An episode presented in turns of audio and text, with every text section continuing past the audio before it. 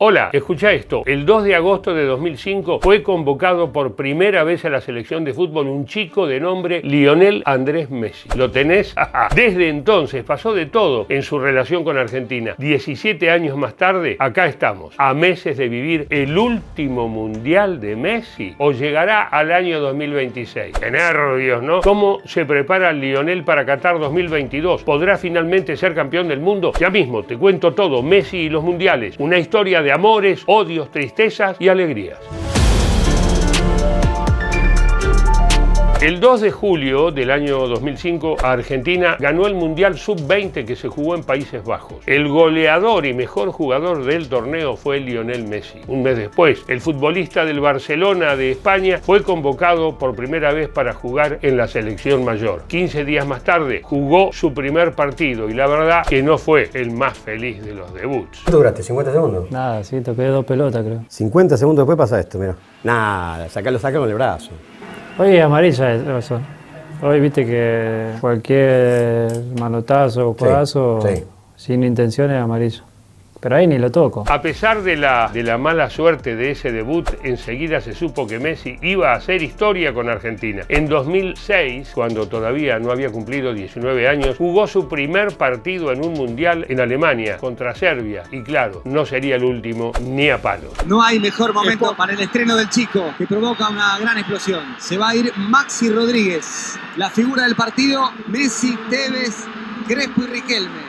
Los cuatro juntos van a terminar el partido. No hay mejor momento para el estreno. Su Majestad da la desde el palco. Ese día Messi también metió su primer gol en Copas del Mundo. En cuartos de final, el equipo perdió por penales contra la selección local y Leo se quedó en el banco masticando bronca. Una imagen que recorrió el mundo. Cuando llegó el Mundial de Sudáfrica del año 2010, Lionel Messi había dejado de ser un pibito al que se podía dejar en el banco de suplentes. Era titular, indiscutido, usaba el número 10 y sobre todo ya era el mejor jugador del mundo. Como si esto fuera poco, el técnico del equipo era nada más y nada menos que Diego Armando Maradona. Sí.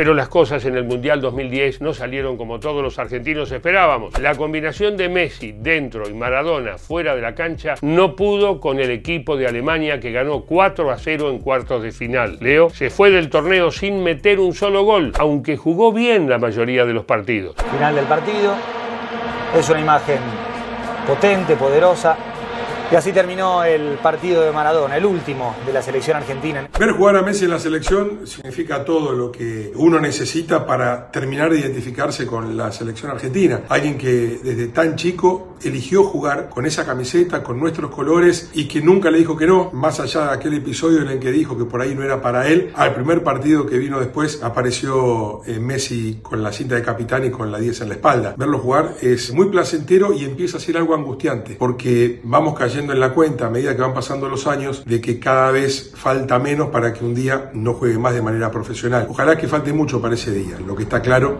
es que cada vez falta menos. Cuatro años después de esa decepción llegaría el tercer mundial de Lionel Messi. Se jugó en Brasil y Leo fue la figura del equipo en la primera ronda. Metió cuatro goles en tres partidos. Parecía ser su mundial. Cosa la deja para Messi. Ahí está Messi, va el capitán. Ahí está. El golazo. Tiró. Palo.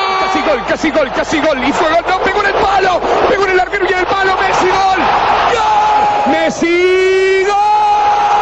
Messi, Messi enganchó como le gusta. Él probó con zurda.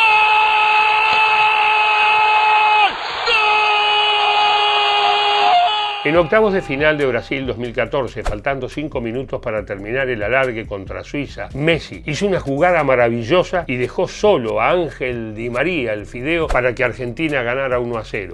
Messi, Messi, Messi, Di María.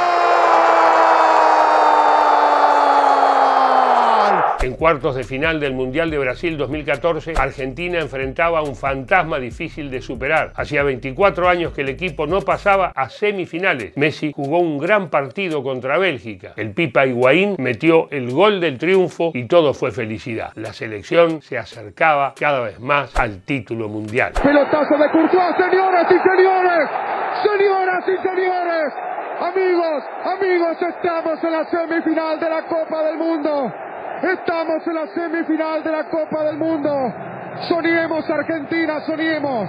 Soñemos que se puede, Argentina, soñemos. En semifinales, Argentina empató 0 a 0 con Holanda y definió el pase a la final en los penales. Ya sabemos la historia. Chiquito Romero se convirtió en el héroe. Messi metió su penal y el país fue una fiesta increíble. Esperaba a Alemania en la final de la Copa del Mundo. Va la fiera. Rodríguez. Rodríguez. ¡Ah! ¡El final! ¡Jugamos la final del mundo, carajo! ¡Gol! ¡Gol! La final de Brasil 2014 es una de las más increíbles de la historia. El equipo argentino jugó mejor, erró muchos goles, era por abajo, Palacio. Y Messi, Messi tuvo un gran partido. En el segundo tiempo tuvo una chance que se le fue apenas así afuera. Sabiendo cómo terminó todo, seguimos lamentando que la pelota no haya viajado unos centímetros más hacia el arco. ¿Qué sé yo qué te? En ese partido, Alemania hizo un gol faltando 7 minutos para que terminara el alargue y se consagró campeón del mundo. Messi fue elegido mejor jugador del torneo, pero eso no sirvió para compensar la tristeza por la derrota. ¿Tendría revancha en su cuarto mundial cuatro años después en Rusia 2018? Para entender lo que pasó en Rusia 2018 hay que remontarse a lo que pasó en los cuatro años anteriores, en donde después de la muerte de Grondona comenzó toda una pelea por la sucesión, el 38-38, el comité regularizador, el ascenso de Chiqui Tapia a la presidencia de AFA negociando con Macri, con Angelici, corriendo a Tinelli, todo un desaguisado que derivó incluso mm, después de dos finales perdidas en Copa América, en la salida de Gerardo Martino, en la llegada de Edgardo Mausa con ese comité regularizador en la AFA y la llegada de San Paoli que hizo que todo generara un clima de mucha tensión hacia dentro de la selección muy difícil de poder implementar incluso una transición generacional dentro de esa selección que llegó a Rusia ya muy desgastada en la relación con entrenadores y jugadores y todo ese clima hizo que fuera un equipo muy desconectado, a punto de quedar afuera en primera ronda y por supuesto no fue un contexto para que Messi pudiera destacarse. Se nos terminó el mundial. Francia a cuartos de final. El peor partido de Argentina en el mundial. Francia 4, la Argentina 3. ¡Qué impotencia tengo, hermano!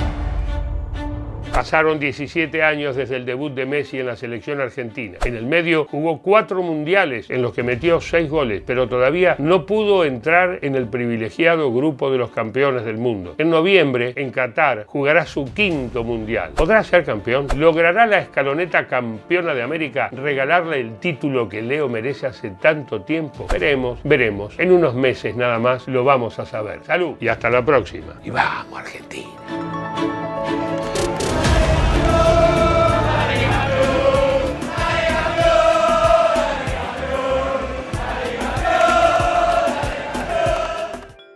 Si te gustó el informe, seguinos, seguinos en Spotify. ¿eh? Todas las semanas un filo explica con un tema alucinante. Seguinos, no nos pierdas.